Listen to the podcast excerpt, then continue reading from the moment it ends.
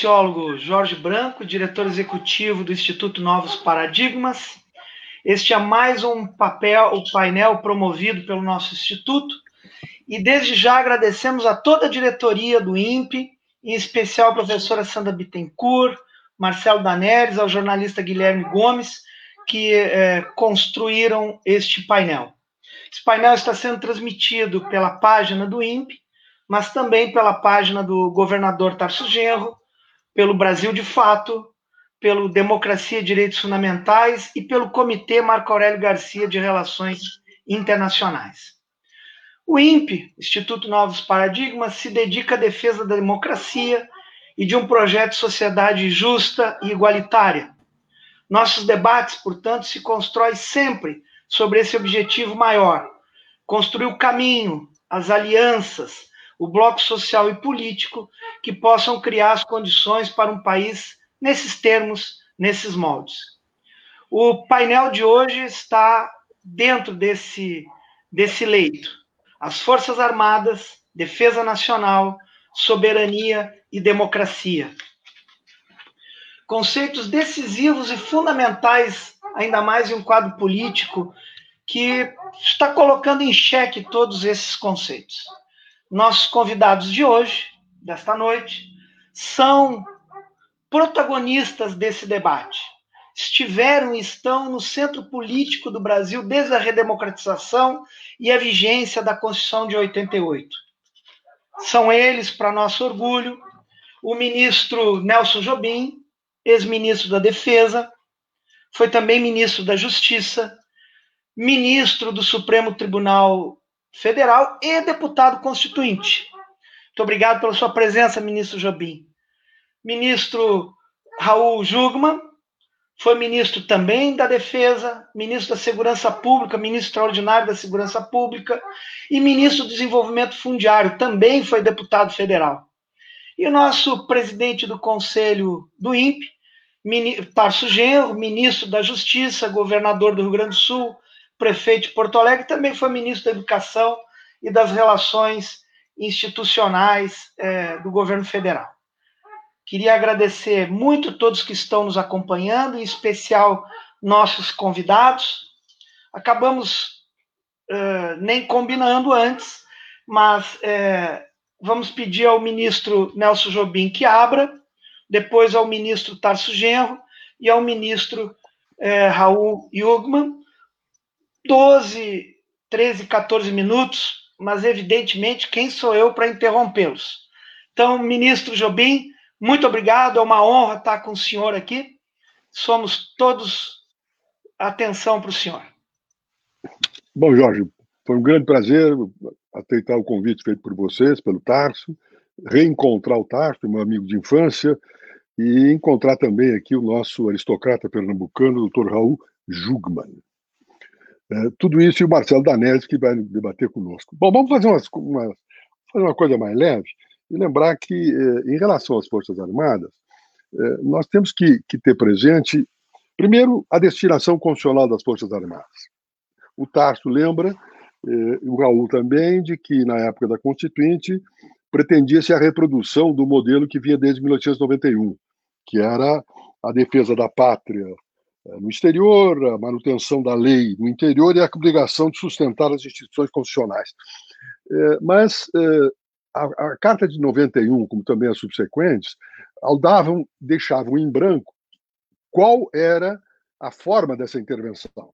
E eles, então, criou-se uma doutrina que veio da, de 91, já que a República veio do golpe militar, veio de 91 dizendo de que a decisão da intervenção seria das próprias Forças Armadas, que tinha uma, uma, uma função constitucional de preservação da ordem. Isso mudou em 88. Em 88, a intervenção das forças militares só poderia ser feito, e teria que necessariamente ser feito, é, dentro é, da ordem constitucional e por determinação e por, por requisição ou por iniciativa dos poderes civis constituídos.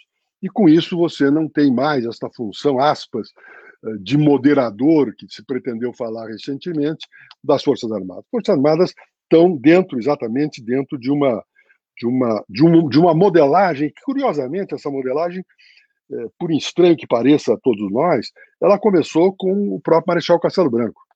Foi o presidente Castelo Branco que teve uma iniciativa importantíssima é, de natureza definitória da carreira militar e também em relação à questão da atividade política dos militares. Até 88, ou melhor, até 65, onde Castelo fez alteração no emenda constitucional em relação à Carta de 46, Castelo estabeleceu um limite de permanência no generalato, que não tinha. Vocês observem bem, lembrem bem, o Tarso lembra do Cordeiro de Farias. O Cordeiro de Farias ficou 23 anos no generalato, desde a nomeação a general de brigada, general de divisão e general de exército.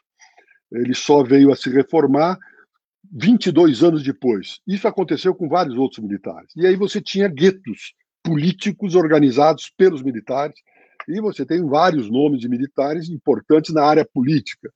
Lembre-se de Stilac Leal, o Lotte, o Cruel, o Justino Alves Bastos, etc., que são posteriores. Bem, o fato é que o Castelo acaba com isso, porque até então você ficava o tempo que fizesse necessário, era uma questão de limite de idade. Ele estabeleceu o Castelo uma limitação de quatro, de três anos, ou melhor, de quatro anos, dentro do, de cada uma das etapas do generalato, o que te dá 12 anos. E com isso, você começou a qualificar profissionalmente os militares e começou a desaparecer os guetos políticos militares. A geração posterior às reformas de Castelo afastaram-se da política. Afastaram da política por essa situação. E mais, houve uma outra decisão importante, que agora está perigosamente sendo revista no Congresso, que foi o fato seguinte: antes de, de, de, de 67, que foi a reforma que o Castelo fez, ou 65, os militares poderiam entrar na política, ou seja, entrar, se filiar a partidos políticos, disputarem eleições, elegerem-se, e nessa hipótese eles ficavam naquilo que chamava-se. ficavam agregados à força. E se ele não se reelegesse em algum momento, ele voltava para a força ele só seria iria para a reforma se ficasse fora do exército oito anos. Significam duas legislaturas. Castelo reduziu. Castelo, na verdade, queria, uh, e os, os, documentos citam isso, ele queria segurar esses militares.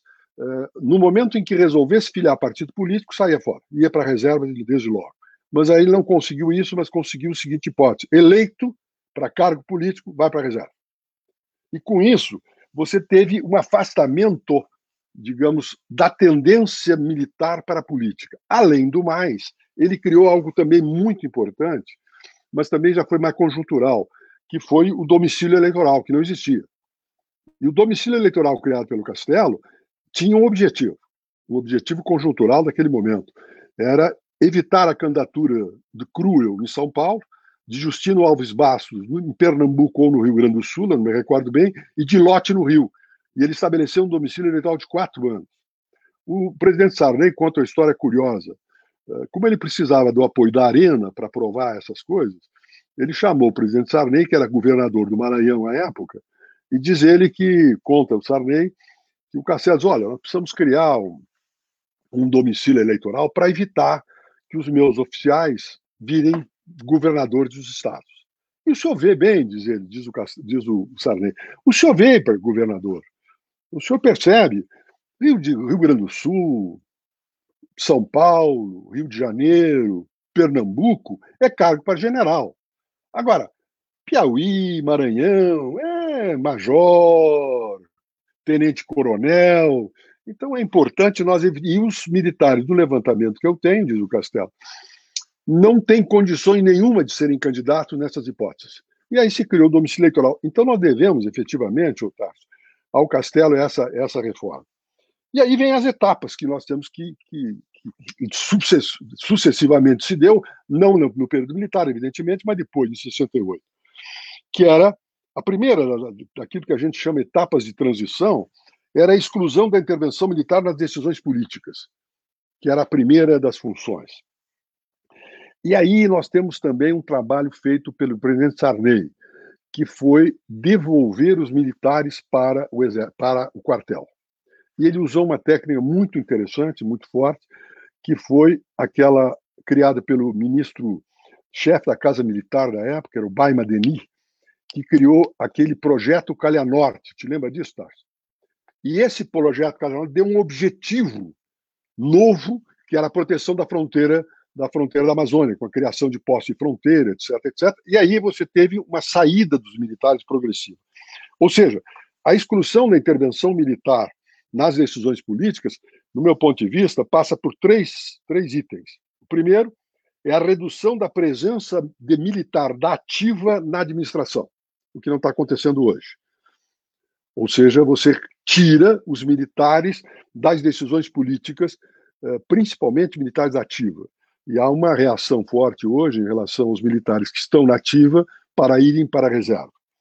A segunda é a não participação de militares nas tarefas de governo, que era importante, e que isso começou eh, principalmente no governo Fernando Henrique, no primeiro governo Fernando Henrique, quando se começou a discutir a criação do Ministério da Defesa.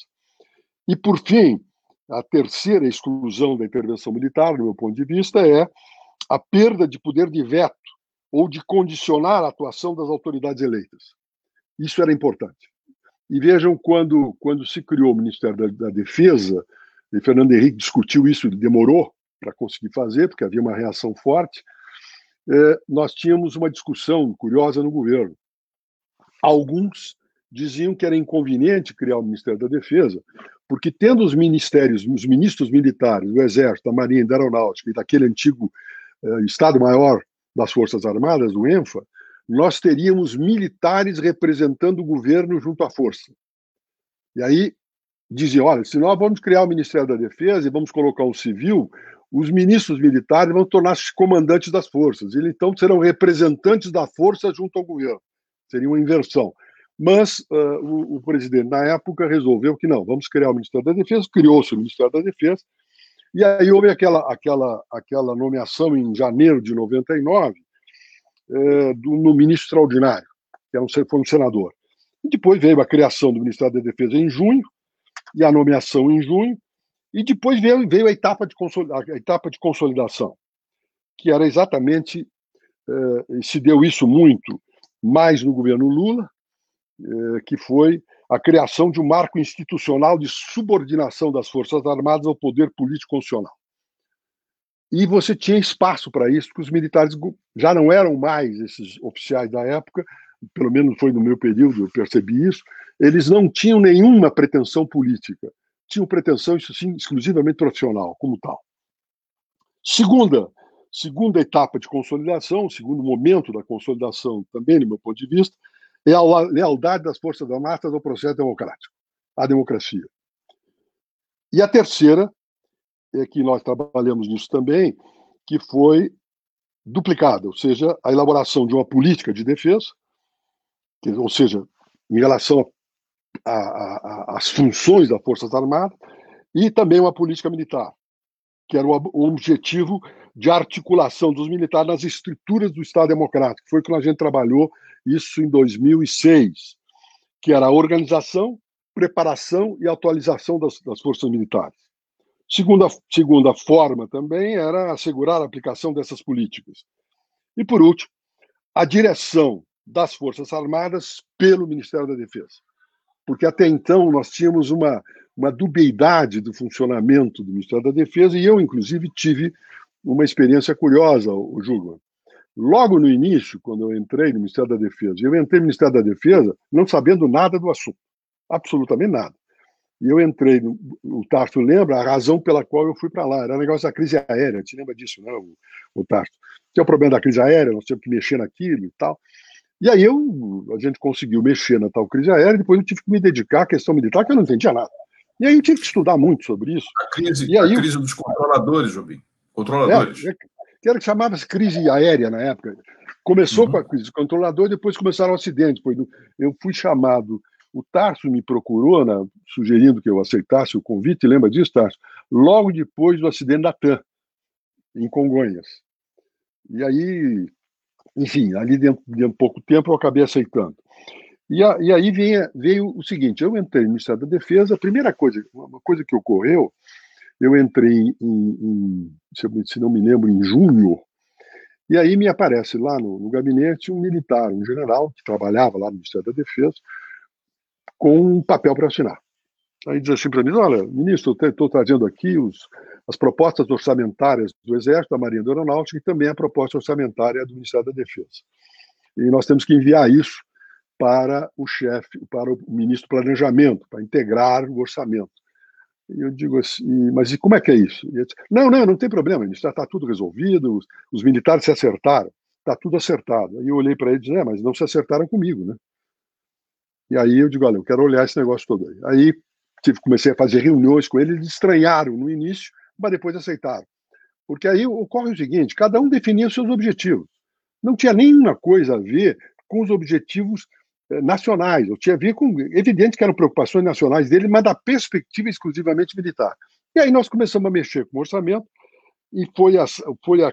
Ou seja, a capacidade de gestão da política militar passava pela tarefas orçamentárias, a definição de armamento e material, a definição de missões militares e a política de pessoal. E era fundamental que isso fosse feito, e nós acabamos, de uma forma ou de outra, lutando, eh, e com, curiosamente, eh, com algumas estranhezas de alguns, com um apoio absoluto do presidente Lula. E aí nós conseguimos, digamos, dar um freio de arrumação lá no problema do Ministério da Defesa, para que as Forças Armadas se coloquem exclusivamente como servidores do processo civil democrático. Agora, o medo que eu tenho, Tarso, além da, da participação de, de, militares na ativa no governo, quanto, quanto à participação de militares já reformados, eu não tenho nenhuma dificuldade, porque eles não têm nenhuma autoridade junto ao Exército. Agora, o fato, junto às Forças Armadas.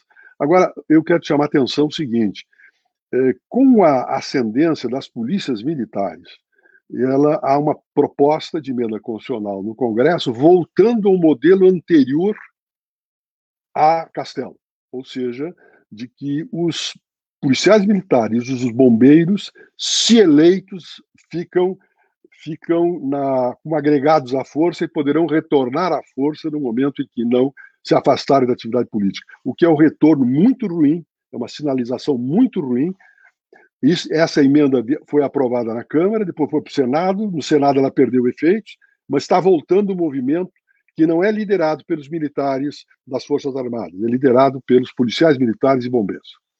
São essas minhas considerações que eu já fui muito longe. Obrigado. Nós é que agradecemos, ministro Jobim. Ministro Tarso Genro, por favor.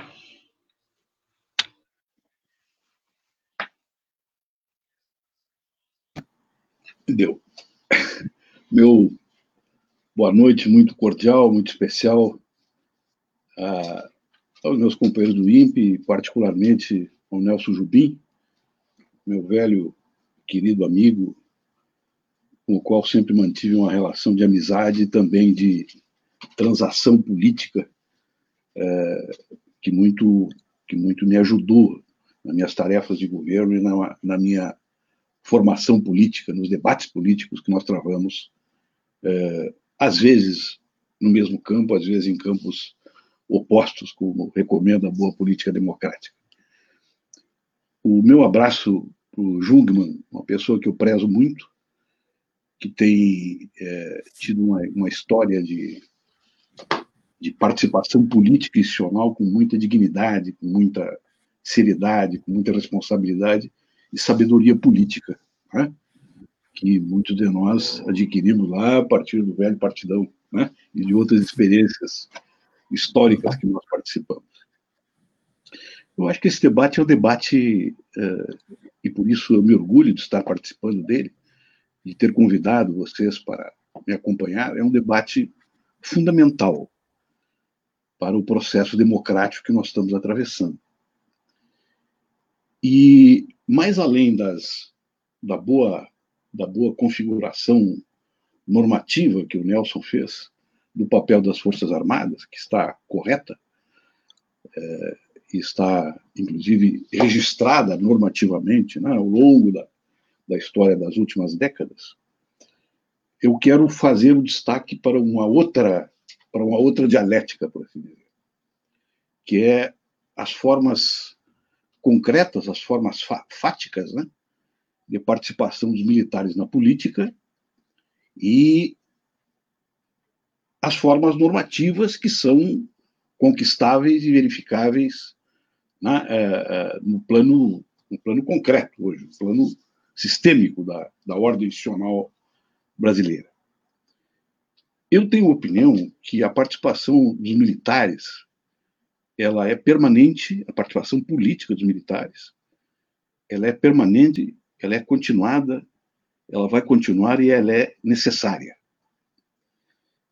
Porque a participação política dos militares, ela pode ter tanto num plano de organização política junto aos partidos, ou de interferência direta nos mecanismos de Estado, como ocorre em momentos de exceção, ou ocorre através de transações políticas com determinados governos, como está ocorrendo agora, como bem lembrou o Jubim, como é uma participação política através das políticas de Estado, que as Forças Armadas são responsáveis.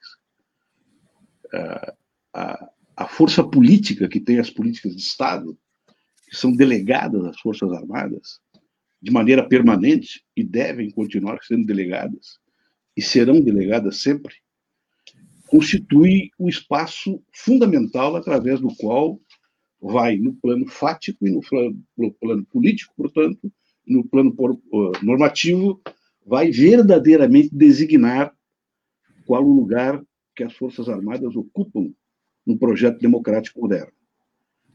É, se as Forças Armadas não transgredirem dessas funções de política de Estado que eles têm, eu vou citar algumas na minha fala rápida aqui, modesta, é, esse papel vai ser um papel fundamental. E nós estamos num momento lapidar para esta questão.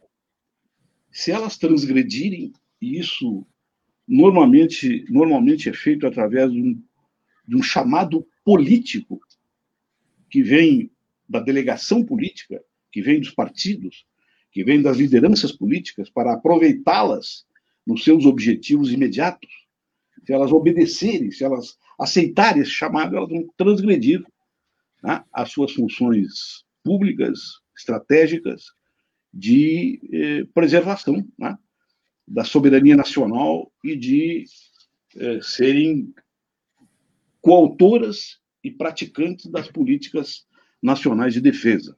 Né. Eu tive a, a satisfação de participar, junto com o Jubim, é, no momento em que nós estávamos projetando a nova política nacional de defesa para o país. E tive também uma experiência direta com os militares na comissão de anistia. Né? É, e a minha, a minha, além de outras experiências familiares, políticas, pessoais que a gente adquire ao longo da vida, né? inclusive na cadeia. É, é, a, a, a, a, respeitabilidade né, e a qualidade dos militares que participaram conosco desse processo é, de, forma, de formulação da Política Nacional de Defesa e também da sua participação na Comissão de Anistia foi excepcional. Né? Eu sempre digo aos meus amigos, quando nós fazemos algum debate, né, que as Forças Armadas brasileiras não estão preparando um golpe militar.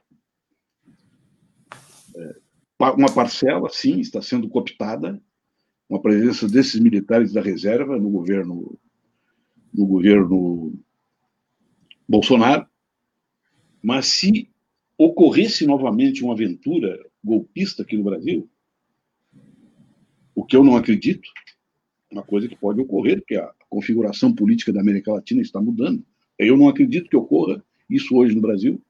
Não seria o Bolsonaro a ficar no poder que ele não representa minimamente né, o que é o espírito das Forças Armadas brasileiras, que é um espírito conservador, né, positivista, clássico, né, e que transitou né, de um regime fechado, de um regime militar, para um processo democrático constituído em 88, de uma maneira, evidentemente, participando de um processo de conciliação né, mantendo determinados, né, determinados pressupostos da sua participação anterior, mas participou com dignidade e com responsabilidade naquilo que lhe foi oferecido pelo Poder Civil.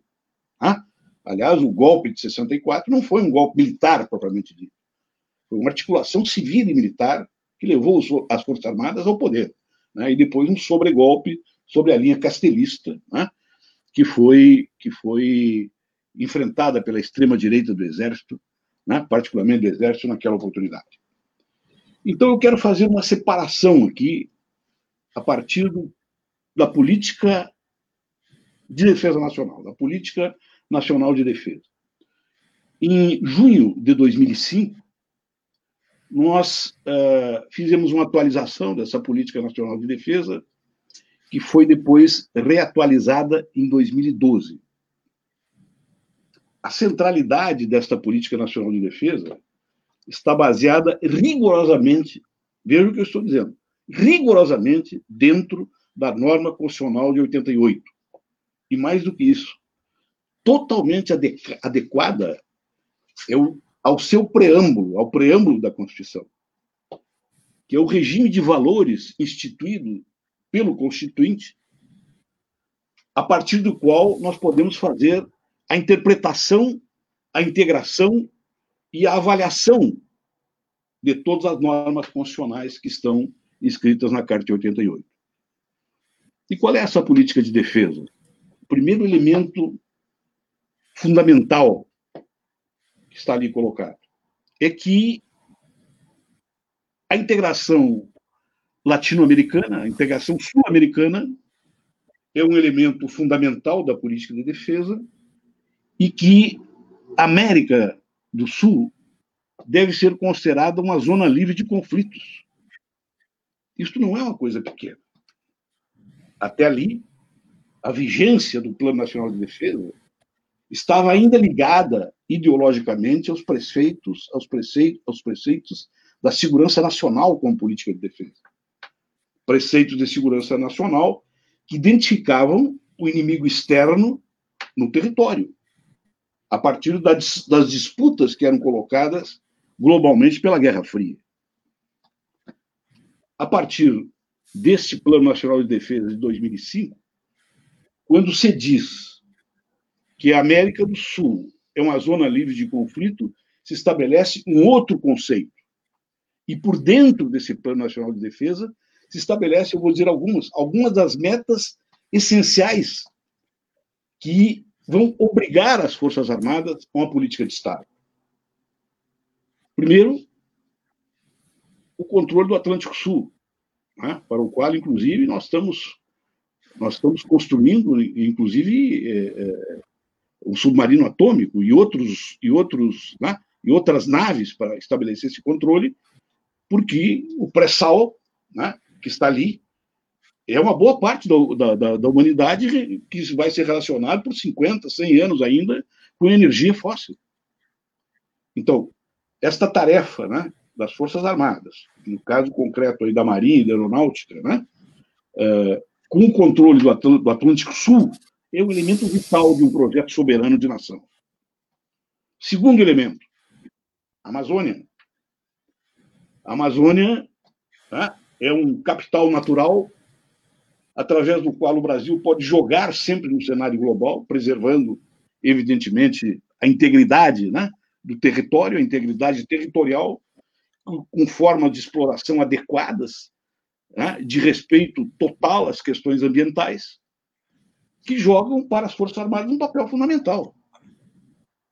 Porque quem pode ocupar a Amazônia, quem pode proteger a Amazônia, quem deve proteger a Amazônia, né, isso está na, no nosso projeto de 88, né? a Amazônia é, é, um, é um bem é um bem público nacional antes de ser um bem público global. Mas para ser um bem público global, tem que ser um bem público nacional, em todas as suas circunstâncias, em toda a sua visão. Então, as Forças Armadas têm um papel fundamental nisso aí. Mais um papel fundamental, a fronteira, né? as fronteiras da Amazônia, e todas as fronteiras né, não habitadas, através das quais pode ocorrer, né, principalmente tráfico de drogas e, eventualmente, infiltrações terroristas com endereços muito certos como se fez recentemente na Bolívia, com a tentativa de assassinato do presidente Evo Morales, naquela oportunidade, no qual né, nós tivemos também um papel né, pacificador e reorganizador desse conflito. Aliás, eu e o Jubim, né, numa conversa é, numa conversa com o embaixador americano a respeito daquela crise que se instalou lá e que nós ajudamos concretamente a estabilização do governo Morales. Para que vocês tenham uma ideia da responsabilidade com que o Brasil é visto na América Latina e a sua capacidade né, de estabelecer transações, de estabelecer articulações políticas para, para sufocar, né, para sufocar crises né, e para não realimentar ódios históricos que foram originários, inclusive, da Guerra Fria. Né, e que, é, e aqui vou encerrando a minha intervenção, porque eu acho que já passei dos meus, meus 10 minutos também, e que agora estão sendo revividos. Né?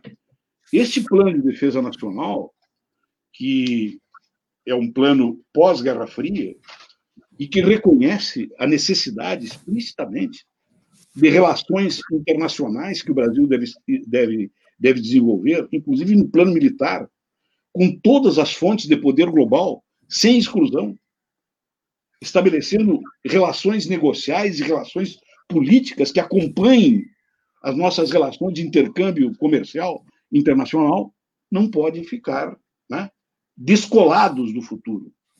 E qual é o deslocamento do futuro que está ocorrendo agora? É a apresentação junto ao Congresso Nacional de um plano de defesa nacional em que a América do Sul não é mais reconhecida como né, zona livre de conflito.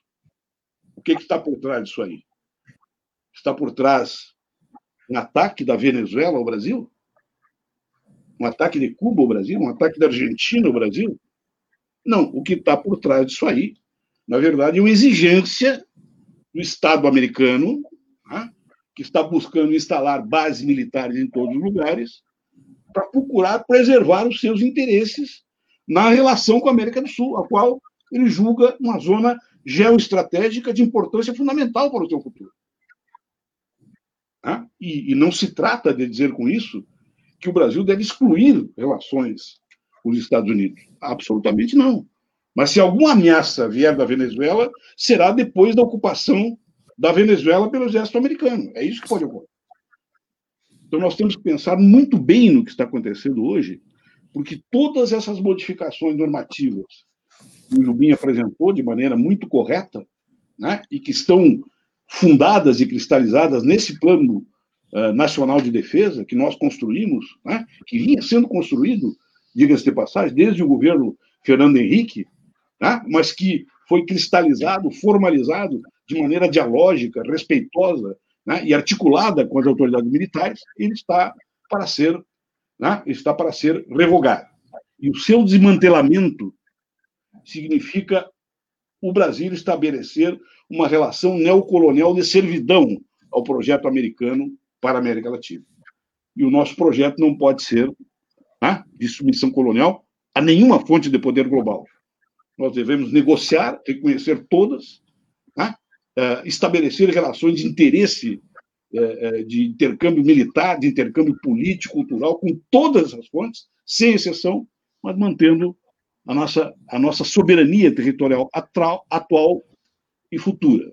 Então, digo tudo isso para dizer: é, há um processo de transgressão nesse momento, né, que nem sei se é patrocinado pelos militares, ou por esses militares da reserva que estão aí com o Bolsonaro, há um processo de transgressão dos militares para saírem de uma política de Estado e entrarem em políticas de governo. Isso é uma tragédia. Muito obrigado, ministro Tarso Genro.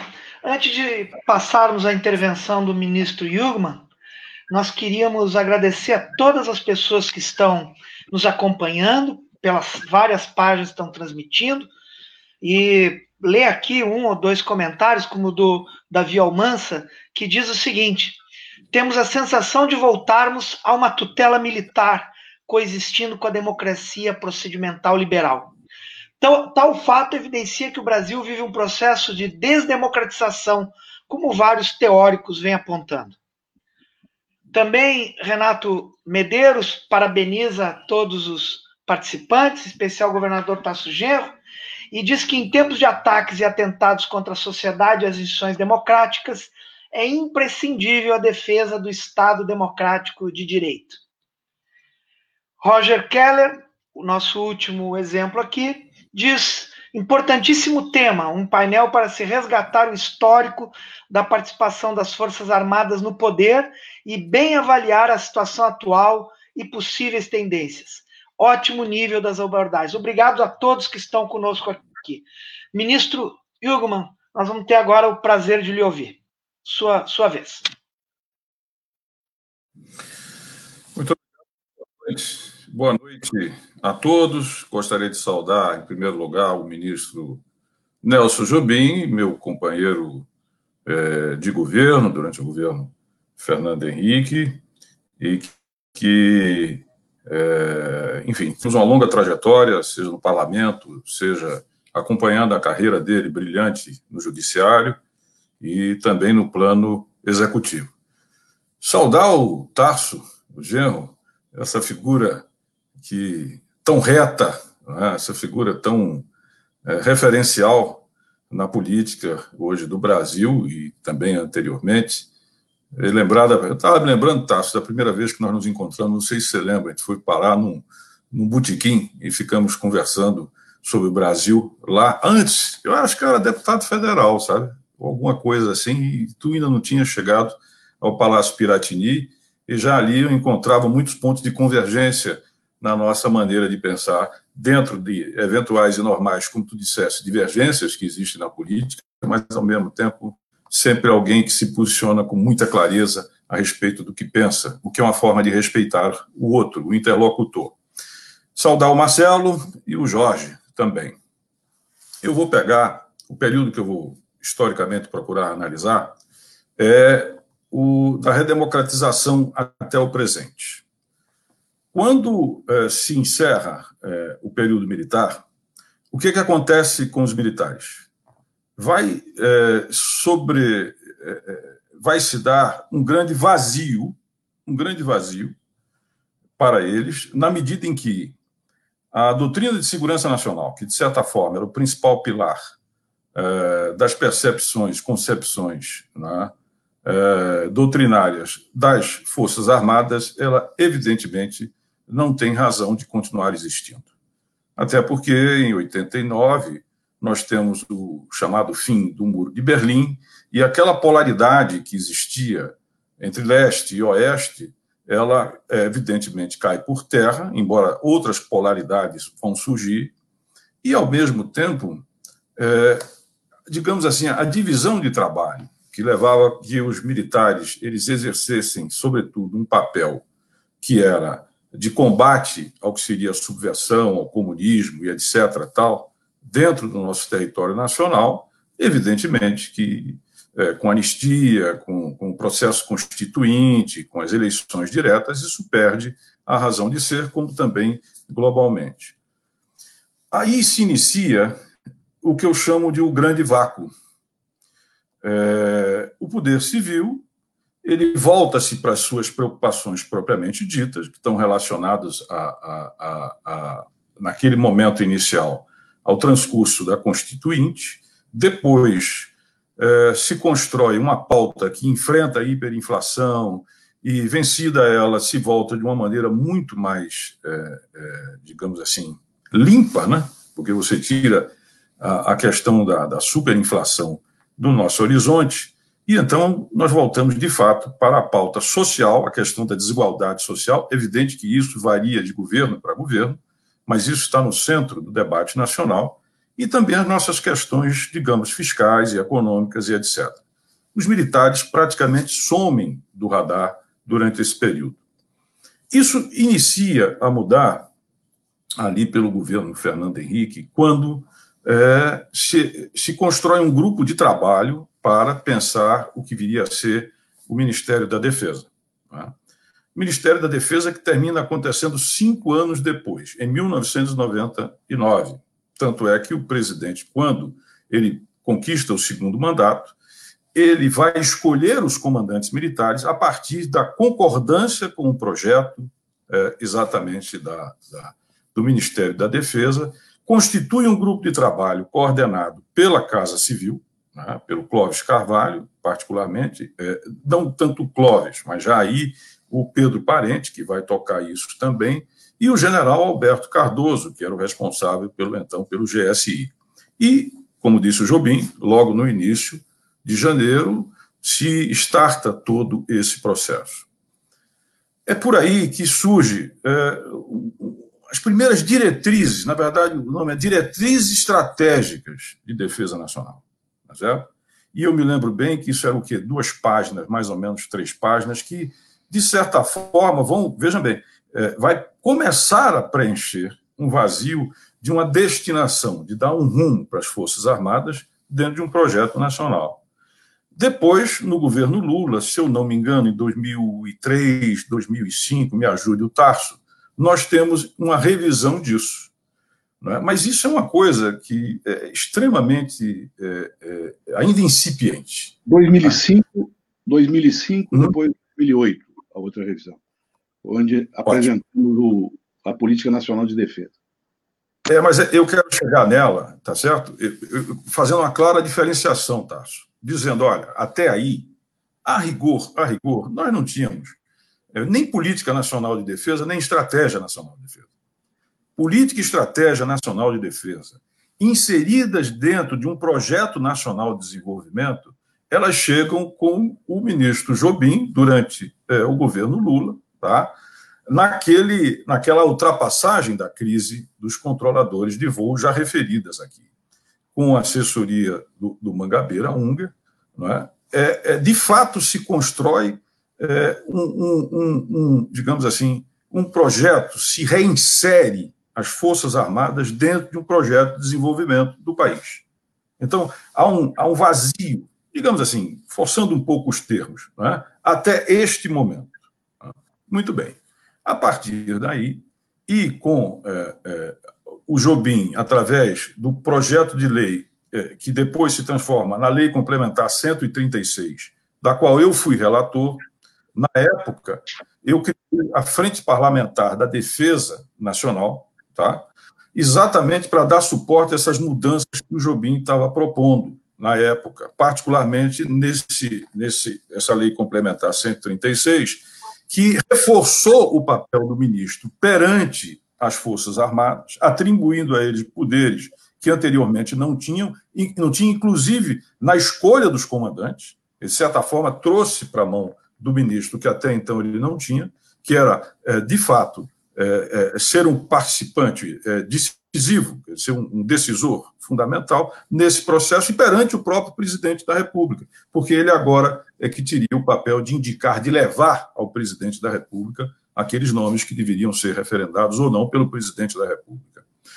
É exatamente nessa lei complementar 136, da qual eu fui relator na Câmara, juntamente é, em negociação com o ministro Jobim, que é, é se fez o alargamento do papel de controle do Congresso Nacional, portanto, do poder político sobre as Forças Armadas. O que é que eu estou me referindo a isso? Eu estou me referindo ao fato que, a de então, e pela primeira vez na nossa história, a política nacional de defesa, né, a estratégia nacional de defesa e o livro branco, que também surge aí da defesa nacional, eles vão passar por dentro do Congresso Nacional. O, jamais, constitucionalmente, é, é, é, o parlamento teve essa prerrogativa e teve essa responsabilidade, que é absolutamente democrática e correta, porque quem dá o rumo à defesa nacional, quem estabelece as políticas e as estratégias nacionais e também as políticas das Forças Armadas, nesse sentido, é o poder político, é o poder político civil, se vocês quiserem, o Congresso Nacional. Então, aquilo para nós representou um passo, digamos assim, fundamental para estabelecer um diálogo entre o poder político e as Forças Armadas em nome da defesa nacional. Tá? Afinal, é, é, é, é, o Congresso Nacional a quem cabe declarar a guerra e fazer a paz. Então, evidentemente que os, digamos assim, os desígnios últimos que envolvem as Forças Armadas, afinal de contas, passavam pelo Congresso, mas não passava é, é, é a política e a estratégia, e passou a, a passar. Né? Muito bem. Então, nós esperávamos que ali se iniciasse um grande diálogo né, e a complementação de toda essa arquitetura. O que foi que aconteceu? Nada. Não aconteceu nada. E eu vou trazer fatos aqui que o, que o Jobim já me ouviu falar, e você também, o Tarso, mas é importante que todos ouçam, que é o seguinte. Quando eu saí do Ministério da Defesa, eu tinha coordenado exatamente a política e estratégia anteriores, que foi de 2016 a 2020. E eu procurei saber como é que foi a tramitação disso dentro do Congresso Nacional. Veja como se deu, da seguinte maneira. Nós enviamos a política e a estratégia de defesa e o livro branco, de acordo com o previsto, de quatro em quatro anos no meio do mandato, que é para não ser contagiado nem pelo início nem pelo fim, pelas disputas, né, que nós pensamos isso na época, nós mandamos no dia 18 de novembro de 2016. Sabe quando foi aprovado? no dia 18 de dezembro de 2018. Dois anos, dois anos dentro do Congresso Nacional para que as mais altas decisões que dizem respeito às Forças Armadas, composição, formação, efetivo, cenário, disposição, objetivos nacionais de defesa, tudo isso, né, mais alto nível é, de decisão, que estava lá na mão do Congresso, ele leva dois anos. Mas o que foi que ele fez ao longo desses dois anos? Eu vou dizer. Ele não fez nenhuma audiência pública. Ele não fez nenhum debate. Nosso Congresso não chamou a sociedade para discutir o que é a sua defesa, porque o, o vetor militar é uma das expressões do poder nacional, como sabe muito bem o Jubim, você, Tasso, sabe. Não é? Então, não se chamou para nada. Isso foi aprovado porque tinha que aprovar, sem audiência pública, sem debate, sem participação da sociedade, com um relatório pífio que fazia praticamente repetir determinados trechos, tanto da política como da estratégia nacional, e que é, é, foi aprovado por votação simbólica, sem debate, tanto na Câmara quanto no Senado, sem que os líderes se pronunciassem. Então, veja bem, nós chegamos à situação em que é, é forçoso constatar, nós olhamos muito para os militares como foi visto até agora, e está correto, e eu vou falar também um pouquinho sobre eles. Né? Mas nós temos que olhar para a alienação do poder político de definir que, que é a defesa nacional, o que, que é as forças. Afinal, é, Forças Armadas, para que esse orçamento? O Jobim iniciou projetos estratégicos. Como é que estão esses projetos estratégicos? E a formação? A capacitação dos nossos. Quais são os conceitos e categorias? Como é que está sendo visto isso? dentro das nossas escolas militares. Nós precisamos de ter 322 é, mil homens. Para quê? Qual é a sua distribuição que nós temos? Nada disso tem a ver. Eu até coloquei só para reforçar essa ideia. Veja bem, é, é, dentro da política nacional de defesa, só dois itens. Nós temos a concepção política de defesa. Ô Tasso, quem é que deve definir a concepção política de defesa? São os militares? Ou, são, ou é o poder político? O item 2. Objetivos Nacionais de Defesa. Isso hoje está tudo lá. Mas antes de falar, para concluir, eu quero lembrar o seguinte. Para minha surpresa, isso foi uma coisa recente, viu, Jobim? Isso é uma coisa recente. Eu vi que, como é, o, Eunício Oliveira, que era o presidente do Senado e do Congresso, devolveu a estratégia e a política no dia 17 de dezembro, praticamente o governo Temer estava dissolvido, quase, 13 dias para o novo governo e tal, etc, etc. Então o presidente não sancionou a política estratégica e o livro. O presidente Bolsonaro disse: Isso não é comigo, isso é de outro governo. Como se fosse uma, uma questão de governo, mas é uma questão de Estado, porque tudo aquilo foi feito coordenado pelo Ministério da Defesa. É absurdo. E ali você tem uma continuidade de quase 90%. E é assim: política de Estado não dá cavalo de pau do dia para a noite. Pois bem, ele também não assinou. E eu fiquei sabendo, para minha surpresa, que a que vige até hoje, quer dizer, até ontem, quando deu entrada, foi 2012. Durante oito anos, nós, a rigor, não tivemos. Tínhamos 2012, mas nós não tivemos a revisão, é, porque o Congresso não deu a mínima importância a isso. Tá? Então, se nós queremos olhar para a questão militar, e devemos olhar para a questão militar, nós temos que olhar necessariamente para isso, ou seja, para o estranhamento pelo poder político, civil, do que são os militares que fazem a defesa nacional. Por que, que nós estamos agora discutindo militares aqui? Porque nós estamos olhando para uma situação em um governo, tá certo? Que usa os militares politicamente, porque os generais da reserva que estão lá dentro falando, eles estão falando como não generais é, é, é, que, que, que, respondem pelas instituições. Eles estão falando como ministro político. Mas como são generais de quatro estrelas, de alto comando, e quatro deles até recentemente era da ativa, a tendência é que todos achem que eles estão falando pelas instituições militares. Não. Como você bem disse, Tasso, não estão falando. As instituições militares, você tem toda razão, não estão nem um pouco disponíveis para atalho autoritário ou para fazer golpe. Agora, ficamos todos nós a, a, nos perguntar o que é que estão pensando os militares, o que é que querem os militares. Bom, os partidos não têm especialista e não debatem defesa nem forças armadas. Não venho me dizer, pode ter aqui uma ou outra observação, mas não existe. Campanha presidencial, essa então nem fala em defesa, e muito menos em forças armadas. Debate propriamente, academia tem, existe, a Associação Brasileira de Estudo de Defesa, da ABED, conheço o pessoal lá, mas é pequenininha, tá certo? A elite brasileira não se envolve com isso. Não vem debatendo isso. Então, quando você tem um governo, por exemplo, nós temos é, militares generais da ativa. Isso é bom, isso é mal? Isso não caberia regular pelo poder político? Por que não foi feito? O artigo 142 da Constituição está sendo seguido?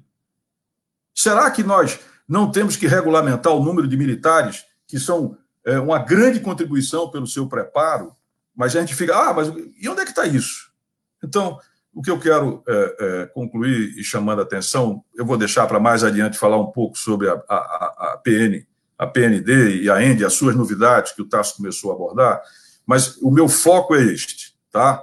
É que desde que nós tivemos o retorno da democracia, nós não dialogamos, nós não discutimos, nós não debatemos, tá certo? Exatamente é, é, é a, a, respeito do papel dos militares. Há essa clara, essa clara intersecção que foi feita pela época do ministro Jobim, durante o governo Lula, não cabe discussão a esse respeito, mas que isso não gerou. Quer ver um exemplo prático disso? Todos os ministros que passaram pelo Ministério da Defesa pediram para ter concurso de especialista, gestor e, gestor e analista em defesa. Nós talvez tenhamos o único Ministério da Defesa do mundo onde não tem civil que entenda de defesa nem de Forças Armadas. Claro, tem alguns que entendem e vão para lá. Mas não existe essa carreira. Não existe. Então, a tendência é que hoje o Ministério da Defesa ele seja. E aí, dizer o quê? Que só tem militar lá dentro.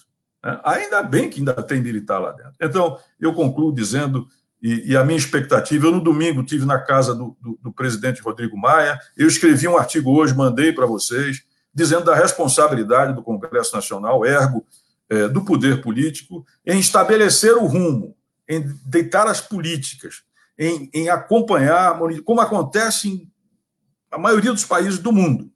Congresso americano, é, francês, inglês, por exemplo, tem um controle de tudo, de todos os passos, acompanha todos os grandes projetos. Nós aqui não fazemos isso. E isso me parece fundamental no sentido de reabsorver vamos falar de uma reabsorção, por assim dizer, tá certo? daqueles que representam, da enorme é, é, é, capacidade, contribuição, preparo, é, é, compromisso que têm os nossos militares. Evidentemente que também tem os seus erros, também tem os seus problemas, mas isso, para a gente poder mudar para melhor, como é o desejo deles, não tenha dúvida disso, é preciso, de fato, que o poder político, barra Congresso Nacional Elite Brasileira, de fato, se disponha a assumir as suas responsabilidades com a defesa nacional e não se alienar e também nos rumos a ser dado às Forças Armadas. É isso. Muito obrigado, ministro Jugman.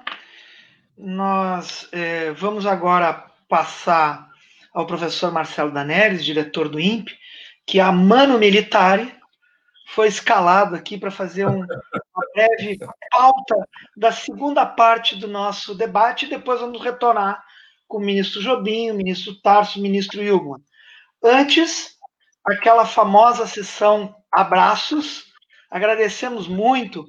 Estão nos acompanhando a ex-senadora Emília Fernandes, o vereador Halley de Souza de Rio Grande, Luciano Lima, presidente do PT de Pelotas, o ex-deputado federal Tarcísio Zimmermann, possivelmente até colega é, dos ministros na, na Câmara, é, Dina Alves, Jussara Brum e outras várias pessoas. Professor Marcelo Daneri, cinco minutos, por favor. Bom. Boa noite aos nossos debatedores, então. Obrigado, Jorge. Uh, boa noite a todos que nos assistem. Então, eu estou com a tarefa de fazer uma pequena dizer, síntese né, dos principais pontos. Acho e escolhi, obviamente, de uma forma um pouco mais provocativa, que é para a gente poder fazer uma segunda rodada ouvindo nos nossos debatedores a partir desse tema. Né? E, e, e, vou falar um pouco na ordem de que foi falado, vamos dizer, pelo menos em síntese mais conceitual, então, de análise mesmo. Né?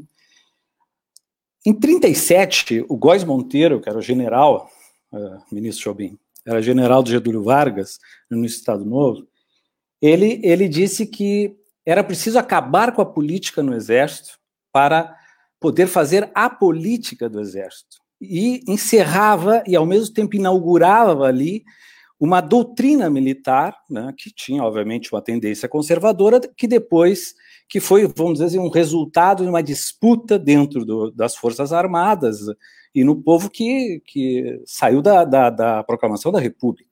Né?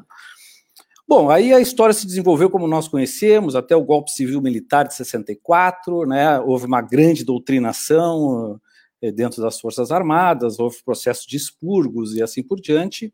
Ela se posicionou, se consolidou como uma força política até ali mais conservadora, evidentemente. Uh, e aí vem 89, né, 88 e 89, vem todo o processo de redemocratização, mas especialmente a Constituição Federal uh, de 88, que o ministro Jobim cita aqui, que eu quero engatar um pouco assim numa numa questão. Mas o ex-presidente Geisel, em 93, ele já diz de novo o seguinte: os militares devem ficar agora fora da política partidária, mas não da política em geral. Né? Então, o ex-presidente Geisel, ao mesmo tempo, retira os militares da, e, a, e a questão militar das forças, as forças armadas e a questão militar da política partidária, mas reforce e reafirma né, essa instituição deveria ser uma instituição da República, né, como uma força política, efetivamente.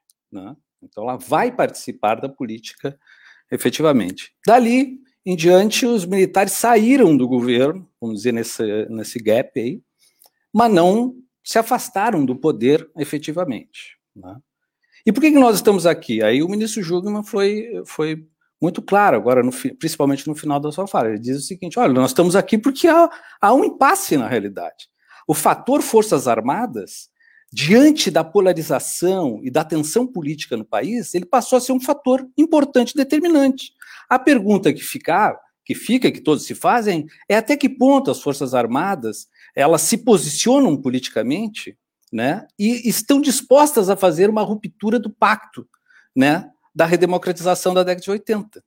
Né? Ou se elas, elas vão se afirmar como uma força republicana, apesar de força política, como o ex-ministro Tássio disse, o exército é uma força política, e talvez, como o ex-ministro disse, é importante que seja e ainda é necessário que seja. Mas como força política, é uma força política da república e da democracia, né? Então essa é a nossa pergunta. E aí eu volto para a Constituição e volto para o ministro Jobim.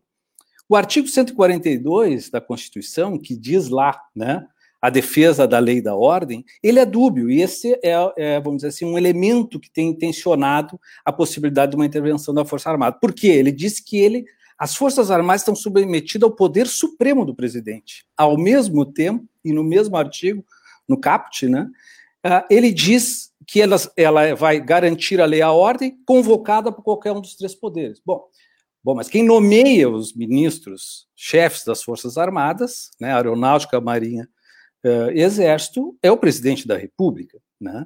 E convocada por qualquer um de, deles, né, não precisa nem ser a combinação dos três, ou pelo menos a combinação de dois, né? Simplesmente um poderia, pela Constituição, é, provocar esse debate. Volto para o Tarso. Aí ele diz assim: olha, tem uma forma normativa na Constituição que ela é um pouco complexa, um pouco contraditória, porque ela coloca as Forças Armadas como forças de defesa e de pacificação, mas também tem no 142 que ela pode fazer uma intervenção ser convocada por um dos chefes e tal. Normativamente ele está ali, mas aí vem a realidade política concreta, que o Tarso Novo diz. Tem o chamado político?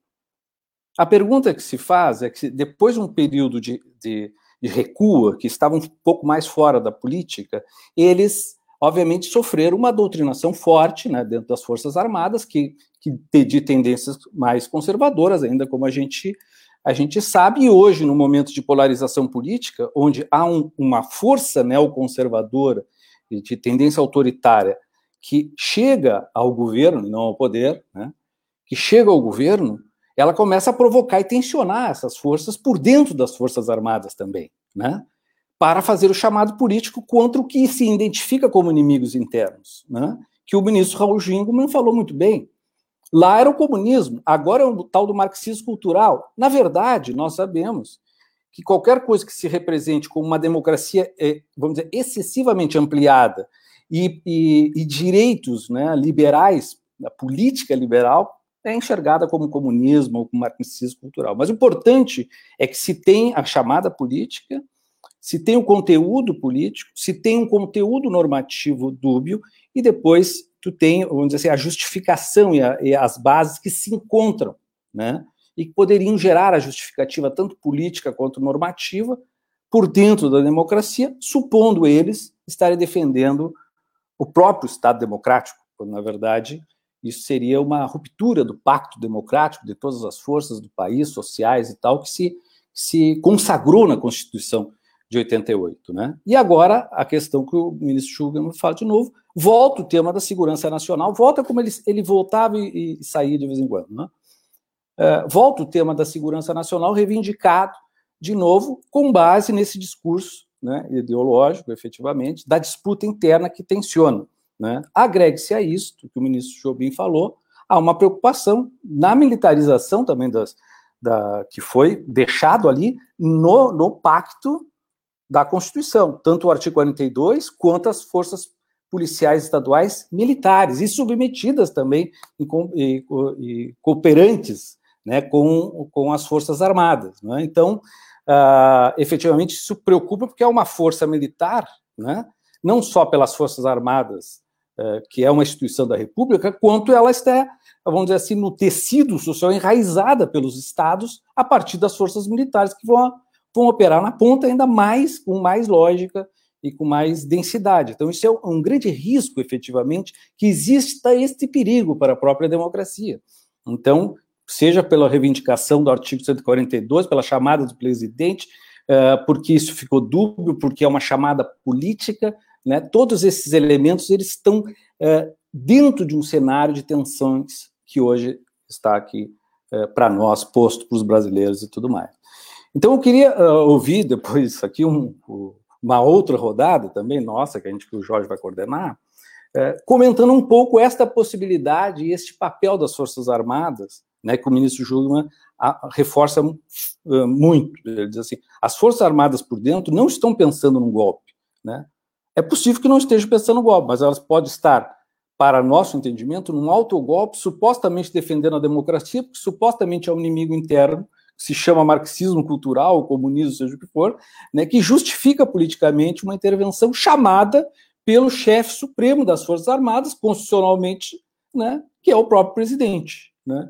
E nessa, nesse círculo, nós vamos ter todo um arranjo de justificativa pública e justificativa política. Esse é o risco, né, juntando essas partes da história e do nosso contexto, que eu identifico nesse momento e também a partir da fala de vocês, para uma provocação.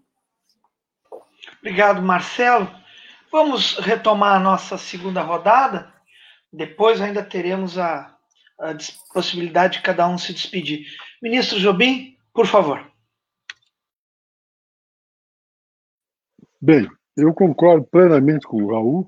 Não há nenhuma hipótese hoje de você ter uma intervenção política das Forças Armadas em relação ao processo democrático. Esqueçam isso. esqueçam, e não há nenhuma tendência nesse sentido. Não, eu estou afirmando isso não só a partir uh, de leituras, mas também a partir de conversas, de diálogos. Uh, os militares estão claramente focados na sua função condicional.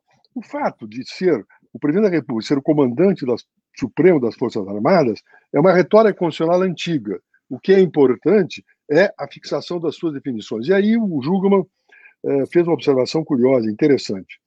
Observem bem, eh, quando em 88 começou a se discutir na Constituinte a função das Forças Armadas, e ali teve uma atuação muito forte, o José Genuíno, que era, que era do Partido Trabalhadores, deputado, o que, no que nós assistimos era o seguinte: ninguém queria discutir Forças Armadas, ninguém queria discutir defesa. Por quê? Porque havia no imaginário daquele momento, isso se perpetuou, o imaginário de que discutir defesa estaria discutindo repressão política, lembrando o problema do regime militar. E isso afastou, ninguém queria discutir isso. E a academia, inclusive, desqualificava os uh, acadêmicos que resolvessem estudar defesa. Tanto é que é pequeno núcleo de defesa e discussão de defesa, por quê? Porque todo mundo achava, não, não, segurança tudo, porque defesa, isso aí é coisa de repressão política. Ninguém queria saber disso. Muito pouca gente trabalhava nesse assunto e, inclusive, desqualificava aqueles que o fizessem. Isso ainda permanece. Agora, tem aí, o Jugman, também tem uma coisa importante a ser considerada, e que decorre também de problemas de sistemas eleitorais brasileiros. Discutir defesa, como discutir relações exteriores, não elege ninguém, não dá voto para ninguém. Então, os parlamentares não têm uma, digamos, uma preocupação, nem os partidos, têm uma preocupação de discutir essa temática, essa temática não tem apelo popular eleitoral, considerando nossa modelagem eleitoral existente. Então, nós temos que atribuir também a isso. De outra parte, é bom lembrar em relação às polícias militares, de que eh, as polícias militares, antes de 30, eram o poder, digamos, era a guarda pretoriana, pretoriana dos antigos presidentes de estados da Velha República. E eram, inclusive, forças muito mais, mais, mais, digamos, mais ativas que o Exército e mais municiadas que o Exército. Foi exatamente Getúlio, eh, e foi a Revolução de 30, que resolveu então cortar o braço, o braço armado dos militares, dos governadores ou dos presidentes de estados, quando submeteu, estabeleceu que as polícias militares seriam reservas do exército e mais, e mais, e principalmente criou-se uma secretaria dentro do Exército Nacional para definir o armamento e o efetivo das Forças Armadas. Com isso, as, aliás, melhor, o armamento efetivo das polícias militares. Precisava autorização do Exército. E aí o que, que tivemos? Tivemos que as polícias militares começaram a se reduzir na sua tarefa ou na sua função à época de guarda pretoriana dos governadores. Basta ver a história da Polícia Militar, a Polícia Militar, a Brigada Militar Gaúcha, no período em que o Flores da Cunha era o governador do estado, era o presidente do estado. Lembra-se disso, Tarso, em que ele, em que a Polícia Militar era uma grande força, a Brigada Militar Gaúcha. Bem, depois, vocês lembrem-se, que quando entrou o regime militar, manteve-se, e eu sempre concordei com isso, manteve-se elas como reserva do exército. Mas havia um problema dentro da, da, do regime militar, que era a destinação das Forças Armadas intervirem internamente, porque não havia respaldo para intervenção interna. Então, o Tacho está lembrado que a Escola Superior de Guerra formulou aquela tese, aquela doutrina da guerra revolucionária interna. Lembra-se disso? Que era a forma retórica de você viabilizar que o exército intervisse internamente. E mais, submeteu as polícias militares não só ao armamento efetivo, mas submeteu, levou para, para a União o controle da instrução militar. E aí nós tivemos um período grande em que as forças militares passavam a ser controladas pelo exército. Você lembra de que logo depois do golpe, nós, a, as polícias militares eram comandadas por oficiais do Exército, coronéis, etc. E os secretários de segurança dos estados eram sempre oficiais militares, designados pelo próprio governo federal ou autorizados, enfim, negociados com o governador, com os governadores de então. Bom, naquele momento em que você transferiu a instrução militar para o controle do exército, a instrução militar se distanciou da segurança pública E passou-se a ser uma, ter uma instrução e um discurso de tratar o, o, a ação do militar, da polícia militar, como uma ação de soldado de infantaria. E soldado de infantaria trata com o inimigo. A polícia militar, que tem atividade policial, trata com cidadão delinquente, mas era identificado como inimigo. E aí nós tivemos uma distorção nessa, nessa situação, só veio a ser modificada em 88, quando nós tiramos, quando a Constituição de 88 tirou a instrução militar uh, da área do Exército, para retomar as velhas escolas de segurança das polícias militares para isso.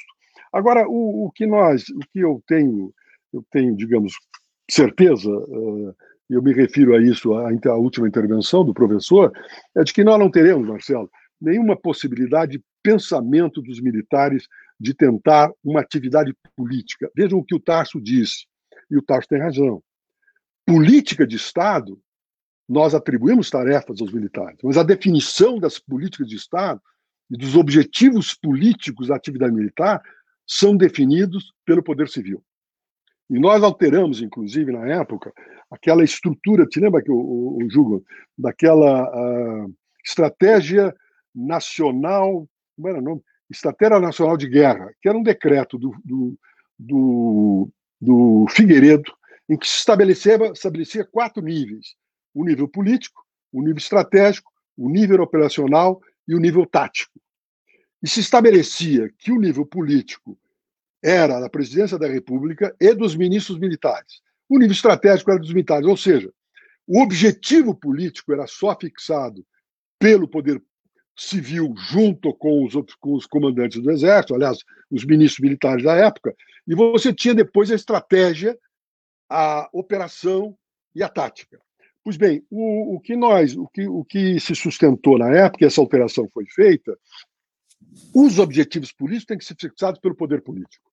O nível estratégico participar, passou a participar o ministro da Defesa para definir se o objetivo político era atingível ou não, alcançável ou não, com a logística e com os, com os efetivos que dispunham as forças. E vejam, ao poder político tem a função de dizer o que fazer, o como fazer. E fazer é atividade militar, no que diz respeito à atividade militar. É o que se passa, por exemplo, naquelas operações, operações eh, de garantia da lei da ordem, eh, em que começou agudamente no governo, no governo Lula, eu participei disso, o Tarso também. Nós tínhamos uma experiência muito complicada, que foi o final do governo Itamar, quando as forças militares ocuparam os morros do Rio de Janeiro, e quando o Fernando Henrique assumiu, eu tive que desarmar aquela coisa com o Ministério, o ministro da Defesa, da, da Justiça na época. E se fez esse, esse desarmamento que os militares já não queriam aquilo. Agora, quando nós resolvemos e tivemos a oportunidade, naquele momento, de definir a necessária intervenção de garantia da lei da ordem, autorizada, requerida pelo governador do Estado e autorizada pelo presidente da República, eh, você tem uma coisa da, da, da regra militar muito importante que são chamados regras de engajamento. Essas regras de engajamento, Marcelo, são a definição do book, ou seja, do que, que pode ser feito naquela, naquela tarefa.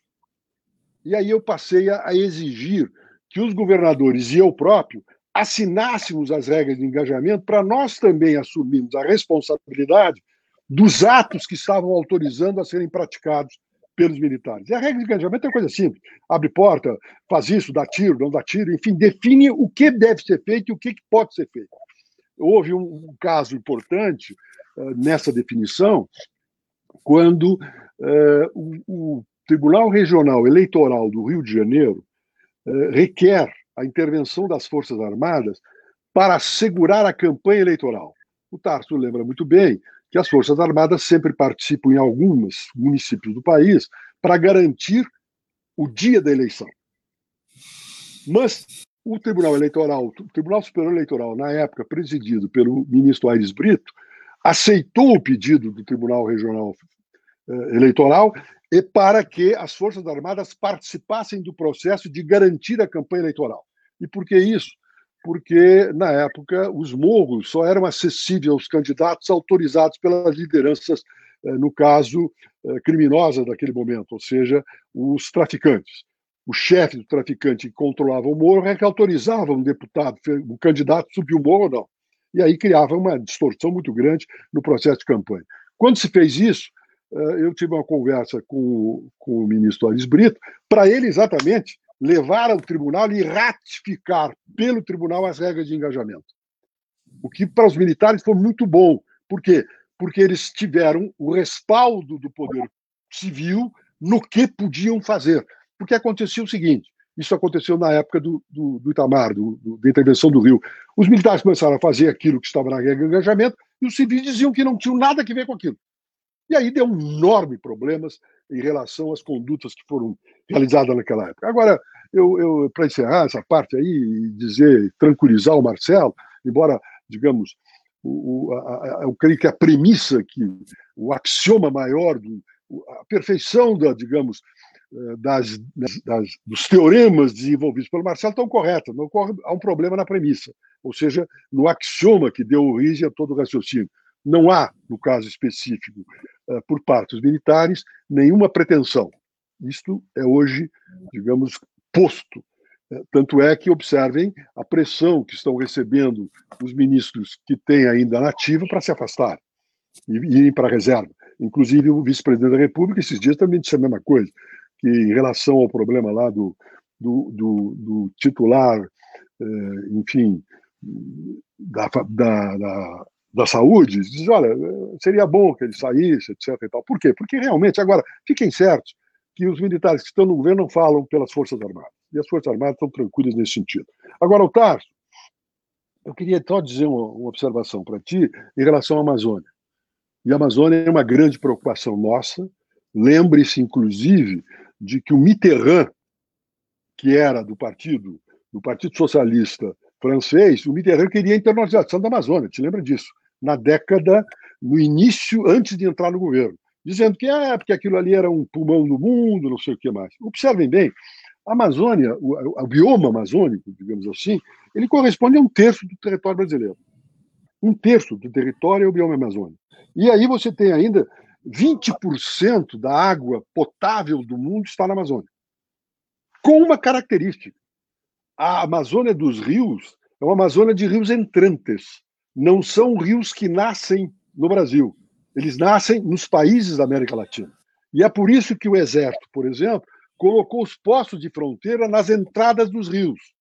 Porque você não tem como entrar na Amazônia pela mata é absolutamente inviável. Na parte norte, ou seja, na parte esquerda do Amazonas, junto ao Rio Negro, você não tem condições de circular por dentro da mata. Porque a mata da Amazônia não é aquilo que a gente possa supor vendo de cima a floresta. Embaixo é tabatinga e umidade a alto nível. Além do mais, é, com mosquitos para qualquer gosto.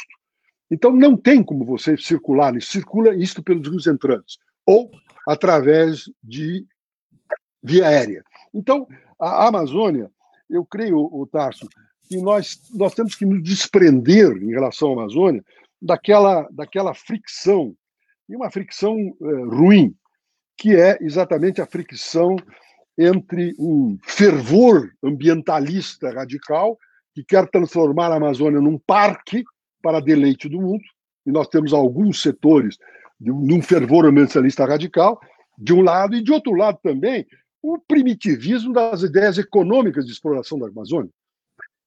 Que se fala o seguinte: ah, vamos fazer uma reserva e o resto nós vamos explorar. Não funciona dessa forma.